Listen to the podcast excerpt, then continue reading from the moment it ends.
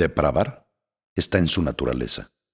Por Diego Fernández de Ceballos, Milenio, 14 de agosto del 2023. El escándalo provocado por los nuevos libros de texto oficiales es consecuencia de un trabajo gubernamental perverso y mal hecho, porque un gobierno depravado, lo que toca, lo deprava. Muchos especialistas califican a esos panfletos como la apología de una sola ideología, con la cual se busca encadenar y estupidizar a los educandos, al proyectar solo una mirada del mundo. Dicen los expertos, son en realidad meros instrumentos de propaganda, plagados de errores y mentiras imperdonables, y con pésima calidad pedagógica, educativa y cultural. Los errores en gramática, matemáticas, geografía, historia, física, astronomía y otras disciplinas. Exhiben a sus autores como una recua de mentecatos trasnochados, quienes se proponen envenenar a los niños y jóvenes mexicanos y hacer de ellos trogloditas adoctrinados para la lucha de clases, en la cual únicamente hay opresores y oprimidos, dominantes y dominados, ahondando así la división y los resentimientos entre los mexicanos. De esa manera, Tartufo, desde su bien denominado rancho, buscará seguir imponiendo sus odios y fanatismos a través de su corcholata.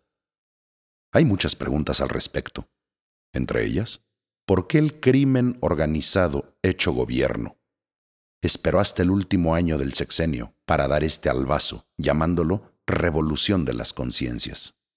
¿Por qué no hizo una amplia consulta a los padres de familia, maestros, gobiernos estatales y especialistas para la elaboración de estos libros, como lo establece la ley? ¿Por qué el secretismo en el proceso de diseño y elaboración de esas basofias? ¿Por qué actuaron al amparo de la oscuridad, como ladrones de los nuevos cerebros y conciencias de México?